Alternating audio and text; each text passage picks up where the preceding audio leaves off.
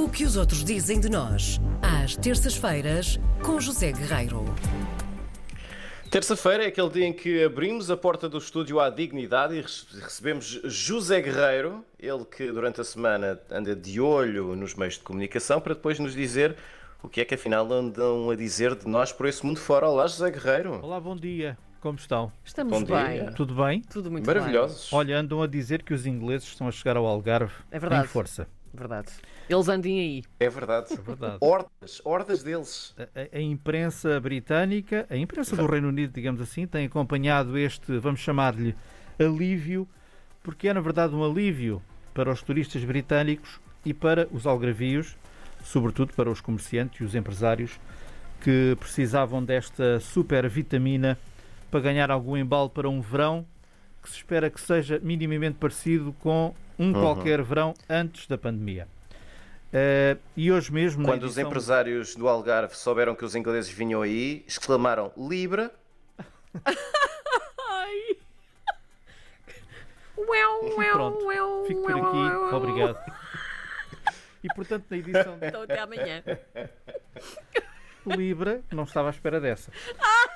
Na, na edição de hoje do jornal Guardian, livrem-se de ler o Guardian, ou de não ler o Guardian, melhor dizendo, Sim. diz assim: o Sim, início da normalidade. Certo. Algarve acolhe turistas britânicos. E na edição de ontem, eles têm uma reportagem eh, no centro de Faro que cita uma colaboradora de uma loja de souvenirs eh, em que ela diz assim: Estou cheia de esperança.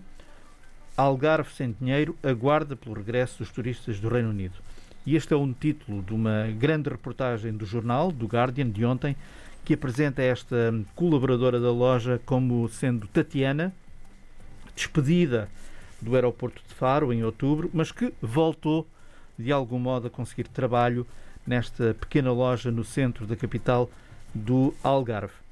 A notícia eh, conta o Guardian na edição de ontem e de hoje, que foi recebida e está a ser recebida com grande entusiasmo por aqueles que trabalham na- no Algarve, não é? Aqueles que precisam, eh, sendo esta uma das regiões mais dependentes do turismo do nosso país.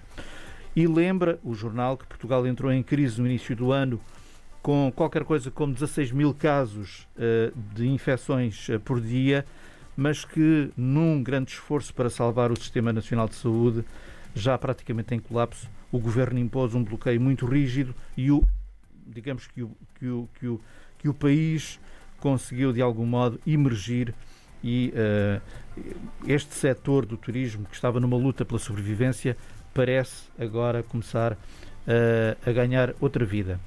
Eh, e, e nós, basta irmos olhando a imprensa eh, do Reino Unido, o popular jornal da Sun, essa bíblia do jornalismo, eh, diz que a, a- corrida dos britânicos para o Algarve não é uma Tapar o surpresa. sano com a peneira. É, até porque o Algarve, como sabemos, é muito popular no Reino Unido eh, e, portanto, desde que foi anunciado que o nosso país estava na lista verde das viagens do Reino Unido, automaticamente o Algarve, que já era um sítio favorito dos britânicos, tornou-se um sítio eh, eleito para as férias. Parece que as pessoas estavam só ali à frente do computador e Não depois, é? de repente, É. fizeram Enter. Certo? Não é? É. Não é? Realmente é.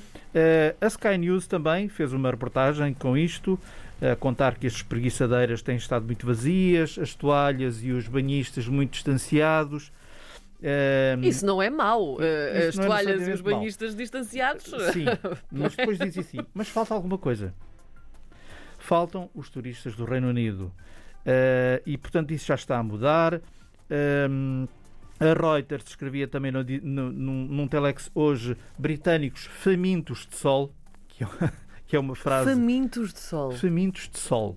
Até nós estamos um pouquinho, É não verdade. é? Todos. Mas sim. Boa Mas eh, atenção, eh, no meio de tudo isto, a imprensa também é muito clara com as regras que os turistas vêm encontrar em Portugal, aqueles que nos vêm visitar. Desde logo, os passageiros têm que apresentar um teste PCR negativo realizado até 72 horas antes do voo e Uhum. no regresso, eu ainda não tinha lido isto, mas no regresso têm que fazer um novo teste, um novo teste da antes da viagem e um segundo teste no Reino Unido, dois dias depois de chegarem, E fazendo tudo isto, sendo Sim. tudo negativo, não há necessidade de quarentena. Mas, portanto, não é vir cá com um teste negativo e depois voltar a ir para lá Certo. sem teste. Terão que fazer um teste à, à, à partida, nenhum outro teste depois lá, à- já quando estiverem no, no Reino Unido. E enquanto estiverem em Portugal, terão de seguir todas as outras regras, como é evidente, a começar pela regra da máscara, que é uma regra, enfim, Chave, chave. para já. Aqui estamos nós, em estúdio, a falar com uma máscara. É verdade, coisa que Para nunca que os pensámos ouvintes- na nossa vida. Para que os ouvintes Sim. saibam, assim que pudermos tirar a máscara, assim que for seguro, tiraremos a máscara, mas por enquanto tem que ser assim. Muito bem. Muito boa É edição verdade. esta. Tudo com segurança. Um grande abraço para todos e até para a semana. Até para a semana. Até um para a beijinho. semana, Zé Guerreiro. Um abraço.